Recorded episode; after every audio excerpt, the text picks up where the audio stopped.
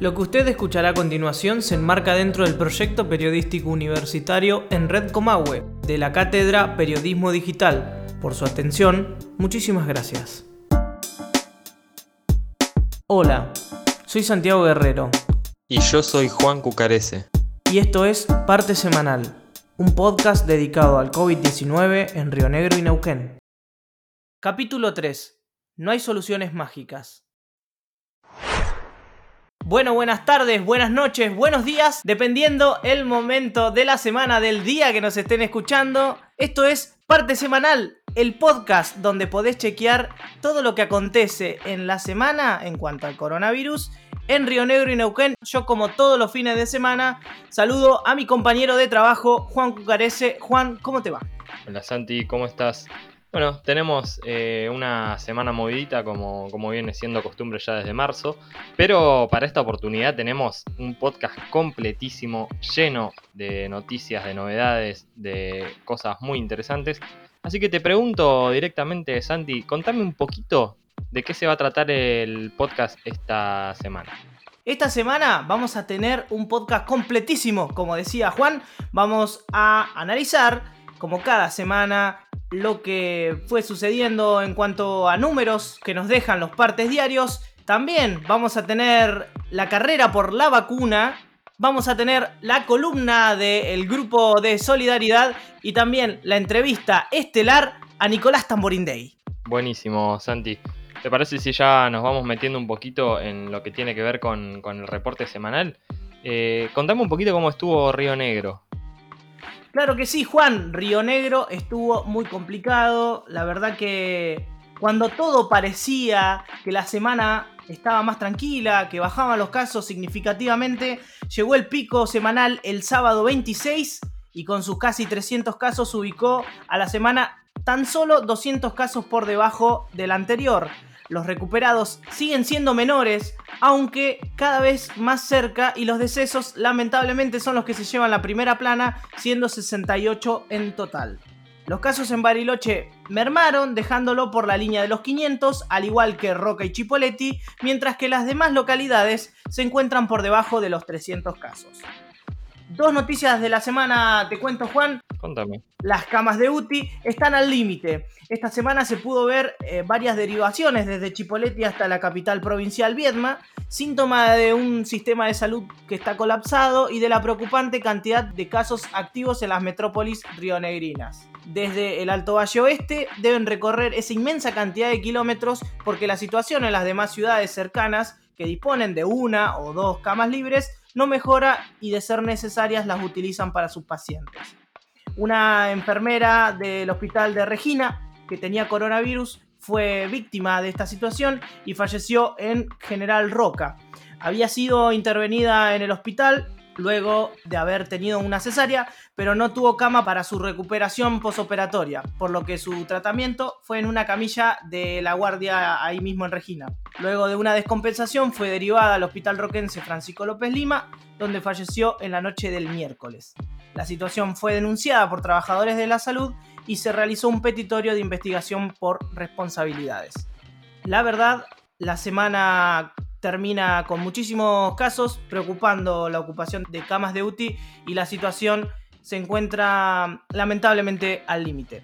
Juan, ¿cómo estuvo Neuquén? Te cuento, Santi, que Neuquén, bueno, tuvo días bastante complicados y, bueno, lamentablemente sumó más contagios que la semana pasada se superaron los 2.000 casos, es un crecimiento bastante considerable respecto a los números que veníamos manejando, y hubo más de 40 fallecimientos, que es sin lugar a dudas uno de los números más dolorosos por ahí para repasar. Las unidades de terapia intensiva disminuyeron su ocupación a lo largo de la semana, pero estuvieron rozando el límite. Los primeros días anduvieron cerca del 98%. Eh, actualmente el sistema de salud se encuentra más o menos al 93%, digamos, pero bueno, fue disminuyendo a lo largo de la semana y, hay que remarcar que tuvo días bastante complicados. Comentaban desde salud que la zona más complicada es la capital neuquina y que en algunos de los barrios o de las ciudades aledañas eh, el sistema de salud está un poco más aireado si se quiere, pero los números siguen siendo altos. Por ahí para quedarnos con algo positivo, te cuento que la cantidad de recuperados sigue siendo constante en relación a las semanas anteriores, sigue rondando más o menos la mitad de los contagios.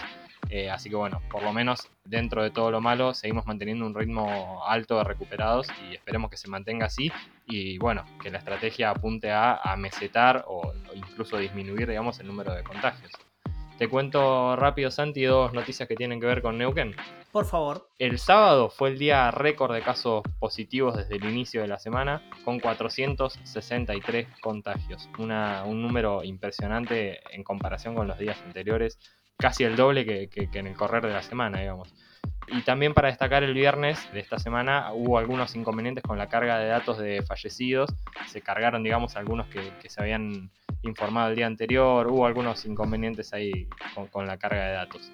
Y en segundo lugar, y para, para cerrar con algo más positivo, gracias al operativo Detectar, más de 32.000 familias de Neuquén fueron visitadas para un relevamiento sobre los contagios de coronavirus. Según afirmaron los encargados de este operativo, eh, la recorrida en barrios arrojó que casi 200 personas tenían síntomas, pero solo el 10% eran casos confirmados. Eh, en base al crecimiento de los números durante la semana, se definió que el tráiler del plan Detectar va a seguir abierto toda la semana, eh, de lunes a viernes de 10 a 16, y los fines de semana de 10 a 18, siempre en las dos ubicaciones que, que venía teniendo, que es el Monumento a San Martín en el centro de Neuquén y en el barrio Melipal. Toda esta información y mucho más la puedes encontrar como cada semana en las infografías que subimos en nuestro Instagram, arroba en Red nunca está de más recordarlo.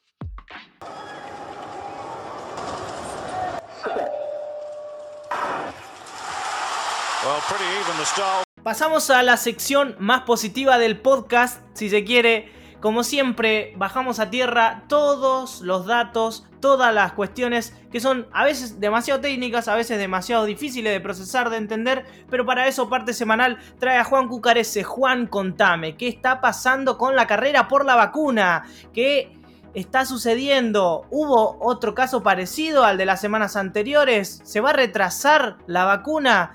¿Qué está pasando con los gobiernos de Rusia, China e India? Juan Cucarese les comenta. Bueno, Santi, te cuento que en líneas generales fue una semana bastante tranquila, digamos, no tuvimos demasiadas novedades, sí tuvimos, eh, bueno, un, caso nuevo que ahora te voy a comentar, digamos, pero en, eh, así a, grosso modo fue una semana con un tinte mucho más político eh, en relación a la carrera de la vacuna que días atrás.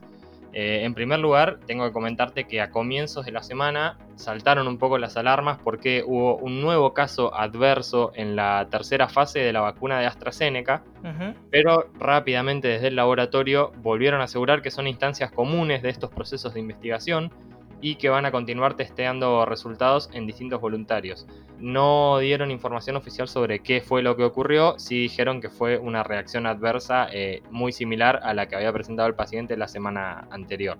Por lo que afirmaron no van a detener los ensayos, hubo algunas quejas de organismos internacionales al respecto, pero bueno, eh, AstraZeneca se basó básicamente en el, en el hecho de que son instancias comunes en cualquier proceso de testeos.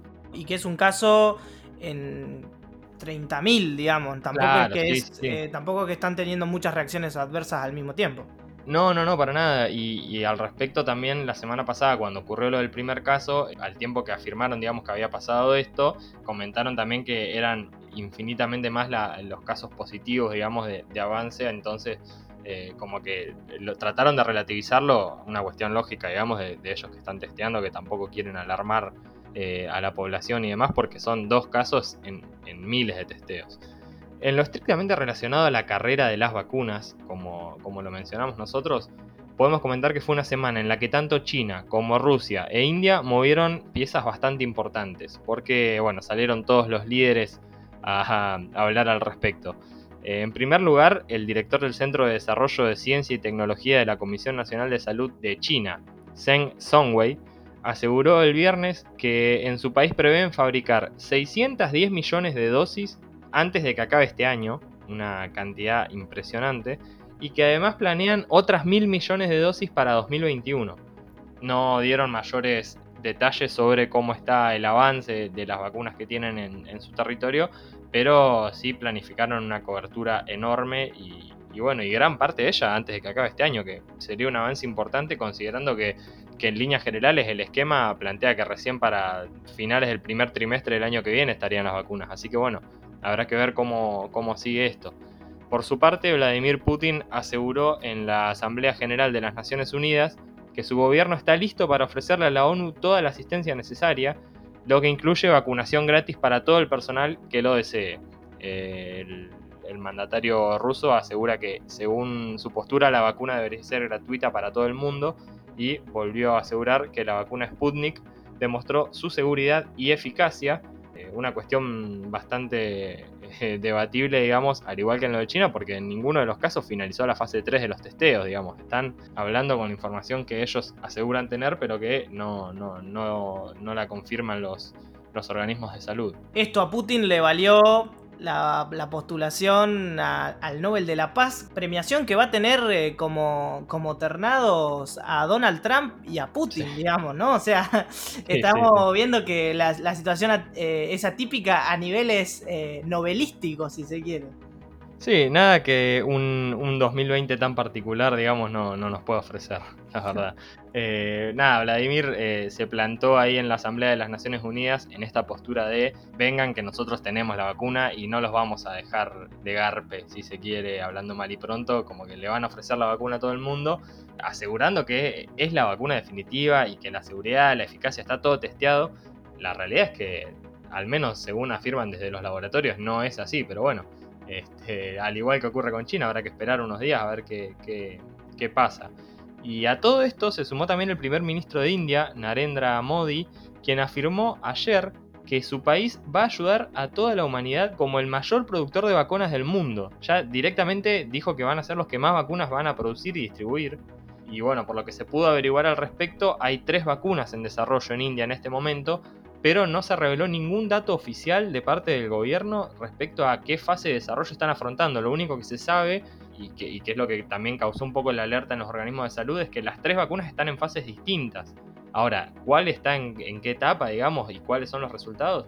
Eh, hermetismo total. Y es algo que se repitió en, en los tres líderes que salieron a posturarse como la gran salvación en ninguno de los casos hay datos muy concretos, digamos, sobre las vacunas. Así que están hablando un poco en el aire y, mientras esto ocurre, digamos, no hay modificaciones en el calendario, al menos en el esquema planteado por, la Organización Mundial de la Salud, que sigue sosteniendo, digamos, que para marzo, abril van a estar las primeras vacunas, en teoría ya testeadas, si los testeos continúan bien.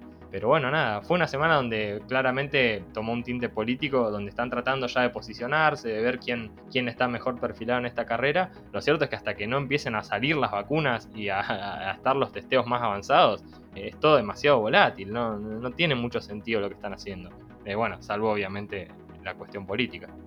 Si necesitan información sobre la carrera por la vacuna, Juan Cucarese se las va a traer semana a semana.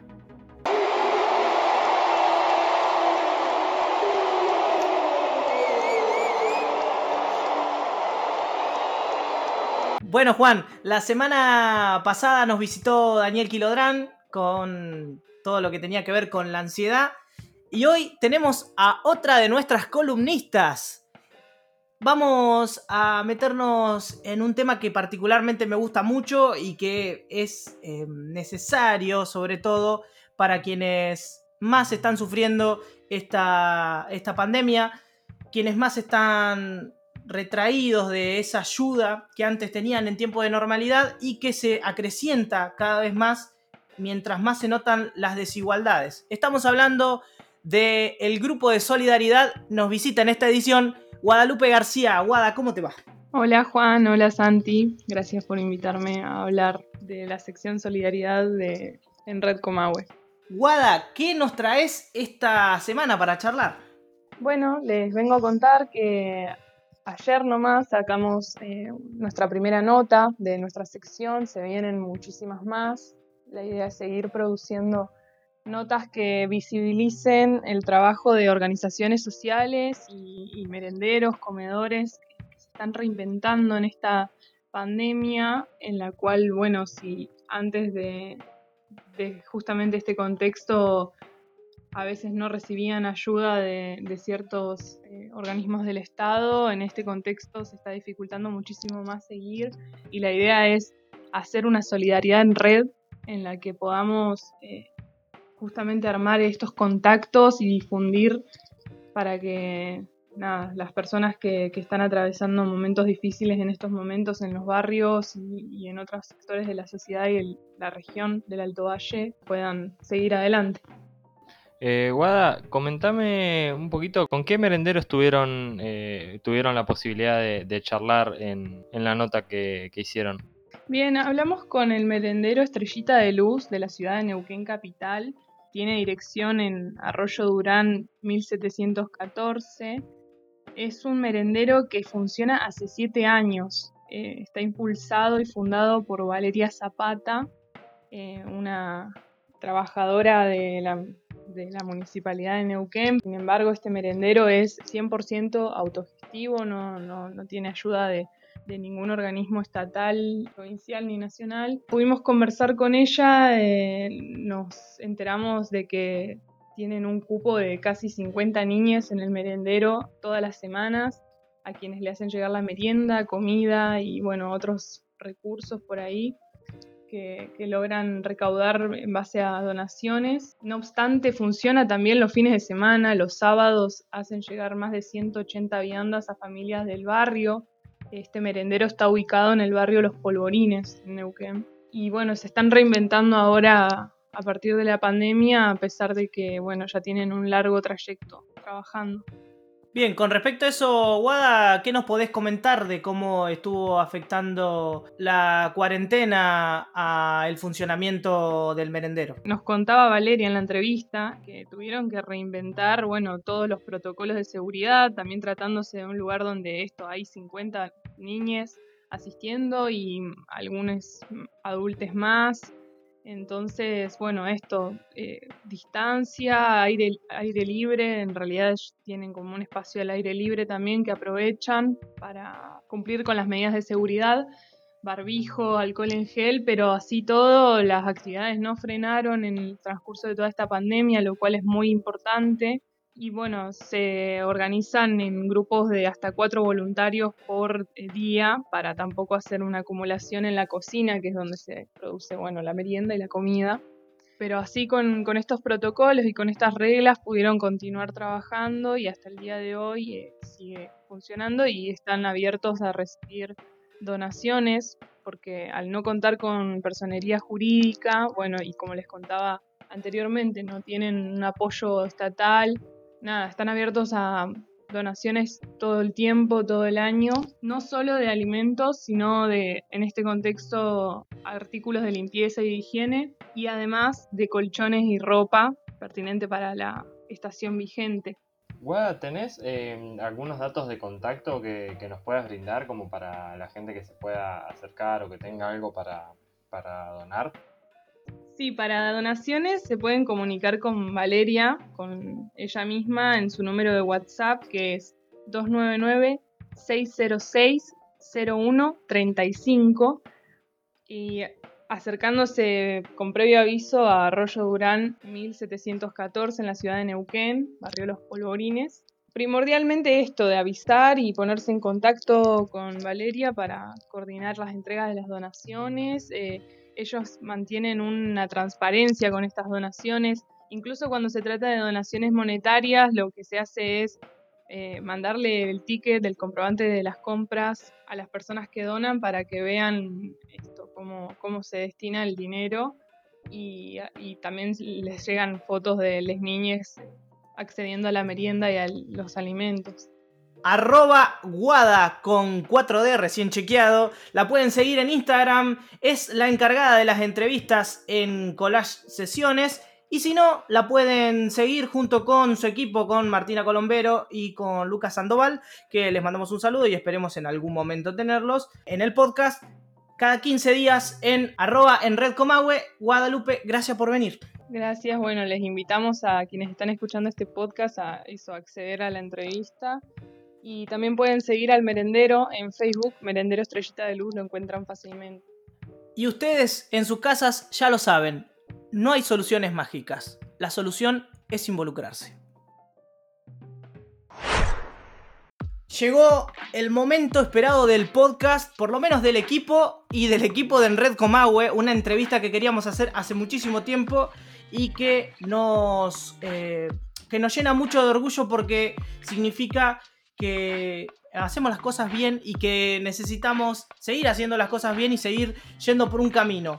El camino es muy difícil, estamos hablando de una enfermedad que ni siquiera tuvo origen en nuestro, en nuestro territorio y que sin embargo, a modo de efecto mariposa, alguien estornuda del otro lado del mundo y en Argentina tenemos una cuarentena que continúa luego de seis meses, una enfermedad que no da tregua, que satura el sistema de salud y que hace que toda la comunidad y sobre todo las personas con factor de riesgo peligre su vida. Para eso se necesita mucha responsabilidad, muchísima responsabilidad, sobre todo de quienes entregan la información en tiempo real y sobre todo quienes trabajan con la información día a día.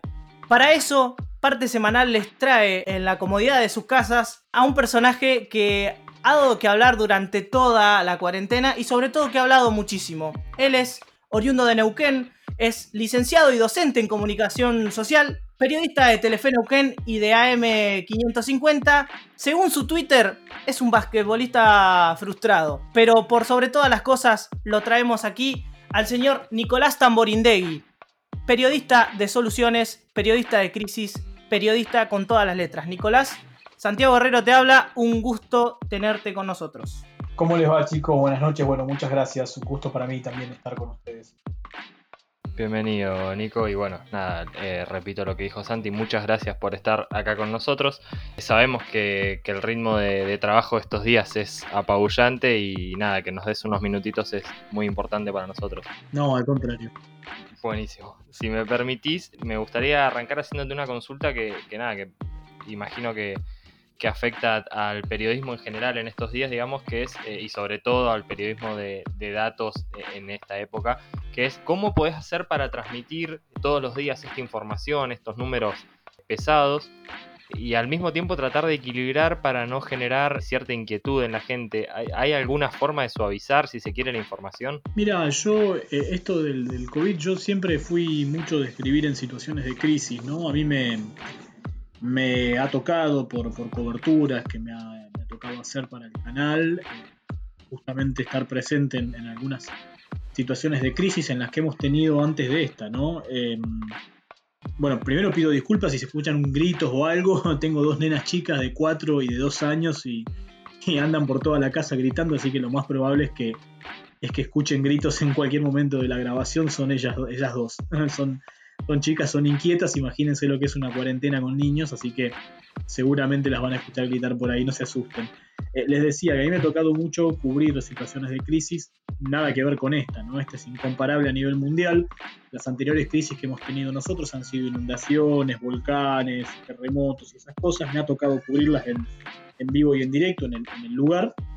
Entonces empecé a, ya hace muchos años, hace más de 10 años, a, a sobre estas situaciones y yo veía que en esos momentos puntuales me seguía mucha gente y, me retuiteaba o, me, digamos, usaba como referencia mucha gente para saber lo que estaba pasando. Me perfeccioné en, eh, hice cursos y, traté de estudiar sobre la comunicación en tiempos de crisis y cuando llegó esto, eh, la pandemia, empecé a, con el tweet de los, de los partes, ¿no? Los partes, la información y después sobre todo a, desactivar varias fake news. En, el principio, en los primeros días era tremendo y aprovechaba para utilizar mi cuenta para, para utilizar, eh, para desactivar fake news, que había un montón dando vueltas, incluso entre los propios periodistas. Eh, creo que es fundamental en estos tiempos de pandemia o de crisis evitar las fake news, ¿no? Aún así cuesta mucho.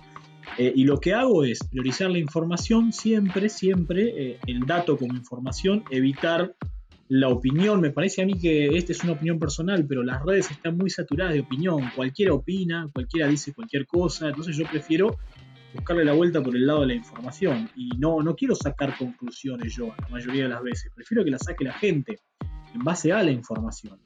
Entonces yo quiero que en mi cuenta la gente encuentre información creíble y, certera y encuentre datos eh, oficiales, no... Eh, cosas que, por ahí uno las inventa o gente que las dijo y no se sabe de dónde salieron.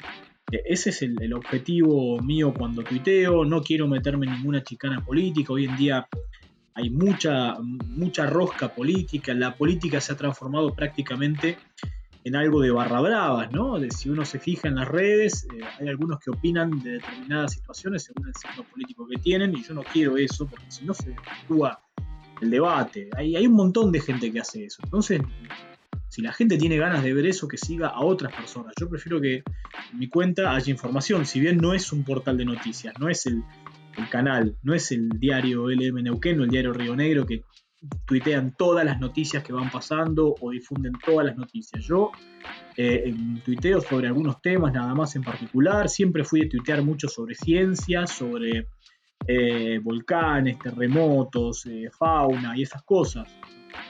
De otras cosas casi no he tuiteado, así que eh, por ahí viene la mano.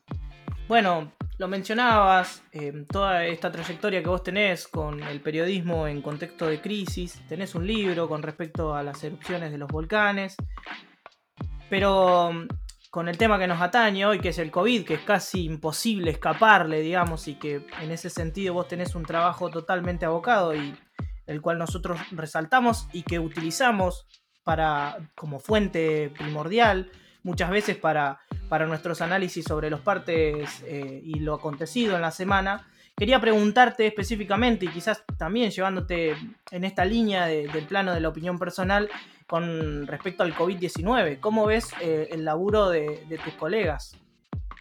No, en la zona muy bien. Yo lo, he visto desde el comienzo. Eh, los medios, los medios tradicionales, los diarios y las radios no han, al menos las que he podido escuchar, no, sé todos, uno no puede escuchar todos, yo he visto bastante buen laburo, informan en base a información oficial, no, no se meten en por ahí cuestiones inchequeables o fuentes dudosas. Sí lo he visto por ahí en algunos, en algunos medios del interior de la provincia, donde quizás es más difícil, ¿no? Es más complicado. Eh, y, y, ya la forma de trabajar de ellos es así. Yo he visto por ahí que algunos medios del interior sí se dejan llevar por versiones, por trascendidos que no hace bien en estos tiempos. En estos tiempos de, crisis donde la gente está muy susceptible, hay que estar eh, chequeando permanentemente y, brindando la información cuando está chequeada, corroborada, confirmada, no hacerlo cuando tenemos un trascendido, porque además la gente se confunde mucho, pero por lo que he visto, acá en la zona los medios han difundido siempre información correcta, han dejado de lado las suposiciones o las versiones dudosas para eh, pasar a difundir solamente lo, que está chequeado y lo que viene de canales oficiales, ¿no? Lo que no quita, por ejemplo, que en algún momento vos dudes. Yo soy de dudar mucho de la información o de marcar los errores. Cuando a mí me llega un parte y veo que hay casos que no están contados, eh, empiezo a indagar por qué no está contado. El tema es que yo lo que veo es que no estamos acostumbrados como periodistas a hablar de ciencia, a hablar de salud, entonces nos cuesta mucho. Eh, algo que suele pasar muy seguido. Eh, nos llega, por ejemplo, un parte local de una localidad, vamos a poner un ejemplo, hubo tres casos nuevos. Llega el parte provincial y esos tres casos nuevos no están. ¿Qué tiene que hacer el periodista? Y averiguar por qué no están. Entonces ahí te dicen, no, mira, es que la, carga en las ciudades a veces tarda, va a estar mañana. Y ahí tenés una, una explicación desde el lado de la ciencia o desde el lado del trabajo de campo de por qué tarda. En cambio, si vos no preguntás y te quedás con, no, a ver, acá están ocultando casos, ya generás algo, primero algo falso, y después generás en la gente una duda, que después es complicado revertirla. Eso lo he visto mucho. Pero yo en general, eh, en, el interior, por ejemplo, eh, yo, eh, esto va para mí, esto opinión mía, hay una crisis grande de, los periodistas en, no chequear, no se chequea, enseguida se opina, se pasa de, del rumor a la opinión sin chequearlo, ¿no? Me lo dijo fulanito y salgo a, hacerme el, picante y a tirar información sin chequear o opinión sin chequear y eso puede llegar a ser en tiempos de crisis muy peligroso. Claro. Eh, Nico, eh, a esta altura, ¿Qué opinión tenés sobre la campaña de comunicación oficial de, nación, de provincia? ¿Te parece que está bien encarada o que, después de tantos meses, digamos, y con los números que estamos manejando, ya es momento de hacer un cambio de estrategia? Mira, eh, para mí hubo errores en la campaña de comunicación de nación y en la de la provincia también. Eh, igual estoy hablando con el diario del lunes, ¿no? Acá siempre para contextualizar todo lo que sea COVID hay que tener en cuenta que es una enfermedad nueva, un virus nuevo del que no se sabía nada y del que se va a la par, digamos. No es por ahí el sarampión, el dengue, que ya tenemos experiencia, o el antivirus, por ejemplo, nosotros acá en la, zona de Neuquén y Río Negro, que tenemos experiencia eh, y sabemos cómo, cómo trabajar. Eh, en, el caso del coronavirus no se sabe nada, tomó a todo el mundo por sorpresa. Eh, y yo creo que por ahí se faltó hacer hincapié en lo grupal. Yo vi un par de, afiches en, en, un momento en Buenos Aires donde se hacía hincapié en lo individual. Cuídate vos, quédate vos en la casa, en realidad me parece a mí que tendrían que haber hecho una campaña más basada en lo, en lo grupal, porque está clarísimo que de esto se sale entre todos, no individualmente. Y ese me parece que fue un error. Otro error fue eh, el uso de algunas palabras, eh, por ejemplo, el tema de cuarentena. Fíjense que en España, en Italia, en algunos países europeos se le llamó cuarentena a esos 60, 70 días de aislamiento casi completo. Ya después se lo llamó em, la salida de la cuarentena, el desconfinamiento. Acá todo fue cuarentena. Entonces eso hizo generar la, versión de la cuarentena más larga del mundo y todas esas cosas que se podrían haber evitado si se usaban las palabras correctas. ¿no? Eh, hoy en día uno de, de los memes que más anda dando vueltas es el de, pero ¿cómo si no hay cuarentena? Bueno, en realidad debería ser ya desconfinamiento, pero al no usar esas palabras, al, haber un error en la, elección de las palabras, me parece que eh, el gobierno termina estando a merced en cierto modo de ese tipo de, ataques. Eh, ahí hubo un error, después yo lo que veo también, no sé si fue efectivo eso de poner eh, dos semanas de plazo, después nos juntamos y otras dos semanas más. Em, por ahí, eh, yo, ¿se acuerdan los primeros días que veíamos todos a la gente que se iba a Montermoso, los de Bahía Blanca, que pensaban que eran dos semanas? Yo creo que muchos sabíamos que no eran dos semanas, era más tiempo. Sin embargo, eh, ese, eso de poner plazo de dos semanas hizo que mucha gente se crea que de verdad eran dos semanas y que de verdad el gobierno tenía el poder de decidir cuándo se terminaba y cuándo no, no el virus. Eso para mí fue, un error también desde lo comunicacional. Para mí debería haber sido quizás sin tiempo determinado, o decir un mes o decir dos meses y hubiera sido más, más efectivo. Pero bueno, insisto en esto, hablo con el diario del lunes. En ese momento era muy difícil saber todo, todo esto. ¿no? Ustedes seguramente recuerdan que todos decían que para septiembre vamos a estar afuera. Estamos ya casi en octubre y estamos en el peor momento. Pero sí, me parece a mí que en, lo comunicacional falló por ahí en, apuntar a lo individual y no a lo grupal sobre todo y en, y en la elección de algunas palabras que no fueron, no fueron afortunadas. Y a nivel provincial, eh, en cuanto a Neuquén, eh, me parece que hace falta alguna línea de atención a la gente donde la gente se pueda sacar dudas que no te responden en otros en otras líneas, ni en el 147 de la municipalidad, ni en el 0800 COVID. Em, por ejemplo, que un, número de teléfono o un mail para que, o un chat para que la gente pregunte qué medidas hay vigentes, porque son muchas medidas y la gente se confunde. Entonces eso faltó a nivel comunicacional. Y después faltó clarísimo en Neuquén un vocero, una conferencia de prensa diaria o semanal donde los periodistas pudiéramos sacarnos dudas, porque si no tenemos que andar averiguando, llamando a uno, llamando a otro, pero te queda siempre la sensación de que no sabes si es oficial o no, o terminás suponiendo cosas cuando no debería ser así. Debería ser la, comunicación en tiempos de crisis lo más clara posible de parte de las autoridades gubernamentales. Eh, ah, para mí en Neuquén faltó una Ibero, como hay en Río Negro, una vocera, que todos los días en una conferencia de prensa te saca las dudas y te explica cosas que si no, no tenés forma de saber. Acá en Neuquén, por ejemplo, nos llega el parte, vemos que hay una persona fallecida que tiene tales características. Si vos querés preguntar qué pasó, cuál es el motivo, y, no podés, tenés que andar mandando mensajes a algún contacto que tengas en salud y, o, en, la provincia, y siempre te queda la duda de si es algo oficial o no. Así que ahí fue para mí otro error del gobierno de la provincia acá en Neuquén, el tema de no tener un vocero, no tener conferencia de prensa. Eh, porque las hubo las conferencias, pero una vez cada dos semanas. Yo hubiera preferido una diaria como en Río Negro o una semanal, una el lunes y otra el viernes, supongan, para sacarnos dudas, sobre todo técnicas. Yo creo que habría que haber habilitado una persona del Ministerio de Salud eh, para sacarnos dudas en cuanto a la, técnica. Si no, eh, fomentás esto de que la gente piense que hay algo oculto y que, yo no creo que sea verdad, pero lo, lo fomentás por, el propio misterio que le das al, no tener conferencia y al no tener vocero. Clarísimo. Nico, yo quería preguntarte, también revisando tu Twitter, que hay muchas personas que, lo revisan con, con asiduidad, digamos, todos los días están chequeando la información que vos subís. Eh, en tu descripción vos decís cuenta personal, no portal de noticias, sin embargo, la tendencia, digamos, lo que a medida que iban pasando los días, cada vez te transformabas más en un medio que en una fuente. Y quería consultarte específicamente por esto, cómo se maneja una rutina periodística, que vos, bueno, ya lo comentábamos al principio, vos tenés un trabajo en Telefe y en la radio, pero de repente hay todo un público que te está consumiendo, no solamente de Neuquén, sino también de Río Negro en muchas ocasiones. ¿Cómo es la rutina periodística a partir de ese momento en el que vos te das cuenta de que empezás a ser más medio que fuente? Sí, mira, yo lo de, que no soy un portal lo agregué hace poco porque eh, ya me la veo venir que en algún momento, viste, empiezan algunos, hey, ¿por qué no publicaste tal cosa? Eh, y le pegaron al gobierno, ¿por qué no publicaste? Eh, y le pegaron a este, ¿por qué no publicaste? Entonces yo digo, no soy un portal que va a estar comunicando todas las noticias hay. No, no, no, no lo soy. Publico sobre algunos temas que a mí me interesan, sobre algunos temas en los que estoy informado y lo que sé que puedo dar una opinión eh, que no sea, digamos, algo eh, en vano. Por eso aclaro lo de que no soy portal de noticias, ¿eh? para que esas, personas que se creen que vos tenés que publicar todo lo que ellos quieren, lo entiendan. Sé que es muy difícil, pero bueno, aunque sea hago el esfuerzo.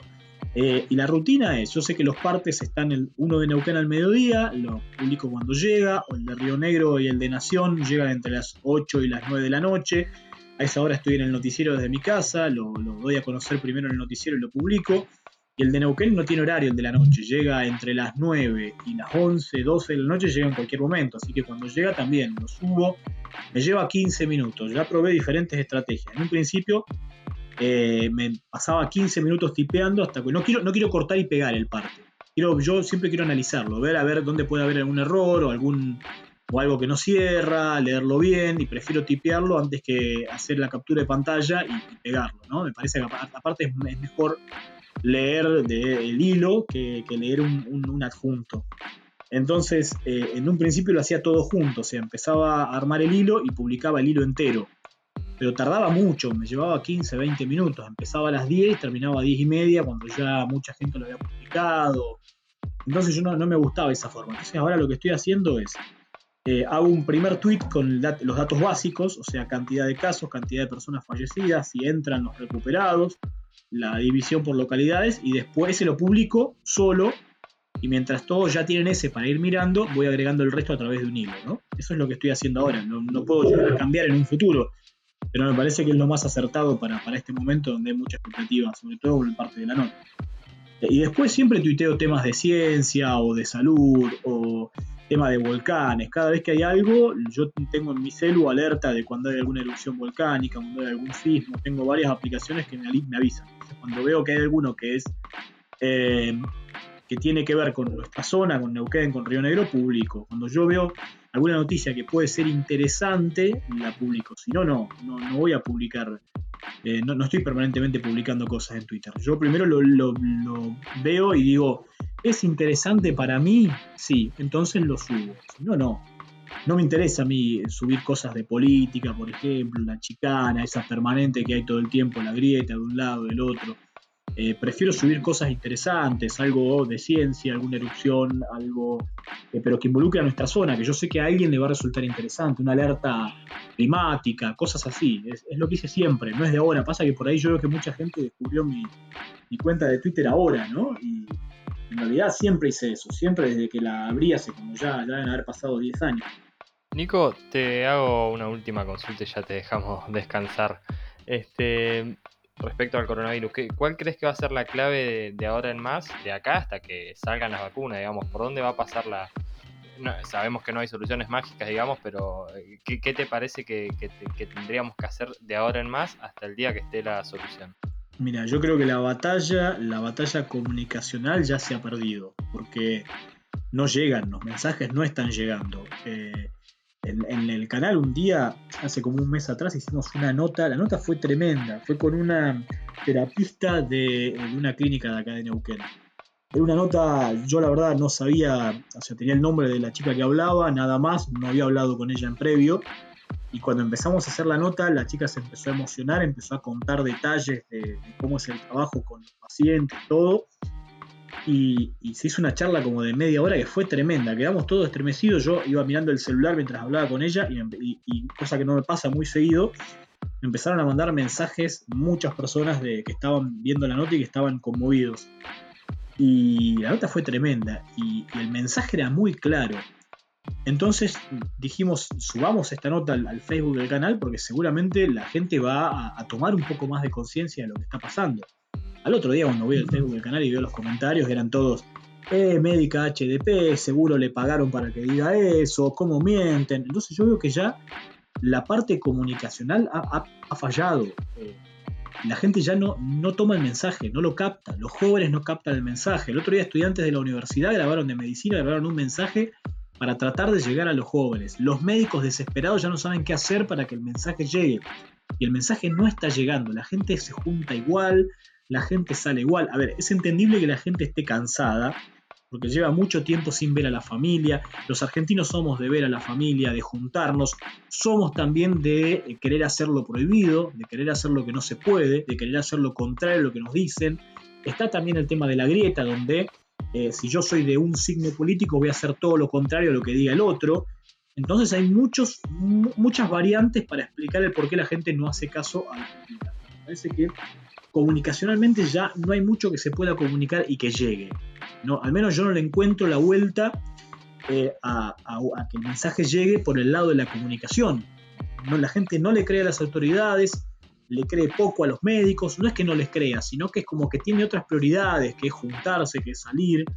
Con los periodistas pasa lo mismo, o sea, hay un porcentaje que te cree, que entiende la situación, pero yo veo que es mucha la gente que no, que, que no capta el mensaje. Entonces, eh, y esto no, tiene que ver con echarle la culpa a la gente, ¿eh? o sea, acá se sabe que hay responsabilidades compartidas. Eh, yo les contaba hace un ratito para mí en qué ha fallado el gobierno en materia de comunicación, pero yo creo que hay que apuntar a una, comunicación lo más sincera posible, lo más directa posible, y apelar a, que la gente se dé cuenta de alguna manera que de esto se sale entre todos. Estamos acostumbrados tiene que ver también con eso. No estamos acostumbrados a una pandemia, no estamos acostumbrados a, como los países de Europa por ahí, eh, a, haber pasado por una guerra, más allá de Malvinas, pero que fue una situación diferente.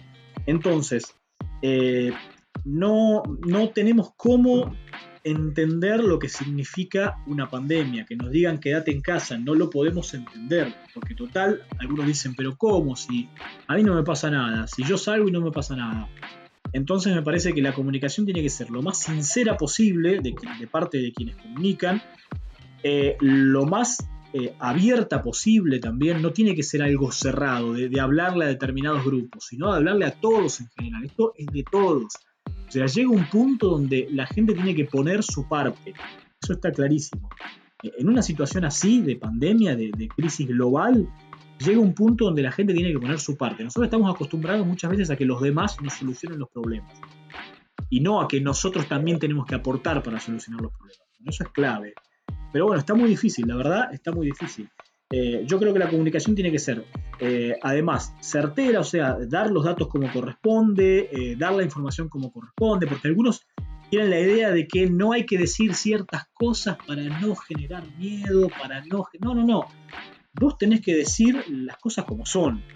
Eh, después, si querés, elegís las palabras adecuadas, pero las cosas las tenés que decir como son. Esa es la realidad. Así que yo creo que por ahí pasa la mano. Pero es jodido, estamos en un momento muy difícil para la comunicación, porque pasó mucho tiempo, la gente está con un descreimiento muy grande y los mensajes no están llegando. O sea que es una parte para los que trabajan en comunicación muy, muy jodida. Arroba eh, así aparece en Twitter, lo pueden seguir. Todos los días está con la información sobre los partes tanto de Río Negro como de Neuquén. Es periodista, es cuenta personal, no es un portal de noticias, recuérdenlo, pero al mismo tiempo es una fuente muy grande para parte semanal y también para derribar varios mitos que van sucediendo a lo largo de las semanas y sobre todo para derribar ciertas fake news que lo único que hacen es embarrar la cancha. Nicolás Tamborindegui, muchísimas gracias por estar acá. Gracias a ustedes por la invitación, cuando quieran a su disposición. Muchas gracias, Nicolás. Y con esto nos despedimos. Gracias, Juan Cucarese, por estar acompañándome. Bueno, como todas las semanas, muchas gracias Santi. Este, los esperamos la semana que viene para todas las novedades respecto al coronavirus. Y ya saben, cuídense, cuiden, hay que cuidarse en grupo, ya nos quedó muy claro. Quédense en su casa, traten de hacer la menor cantidad de, vida social posible. Hay que, hay que cuidarse entre todos porque si no, no hay forma de frenar esto. Ante la falta de soluciones mágicas, hay periodismo de soluciones.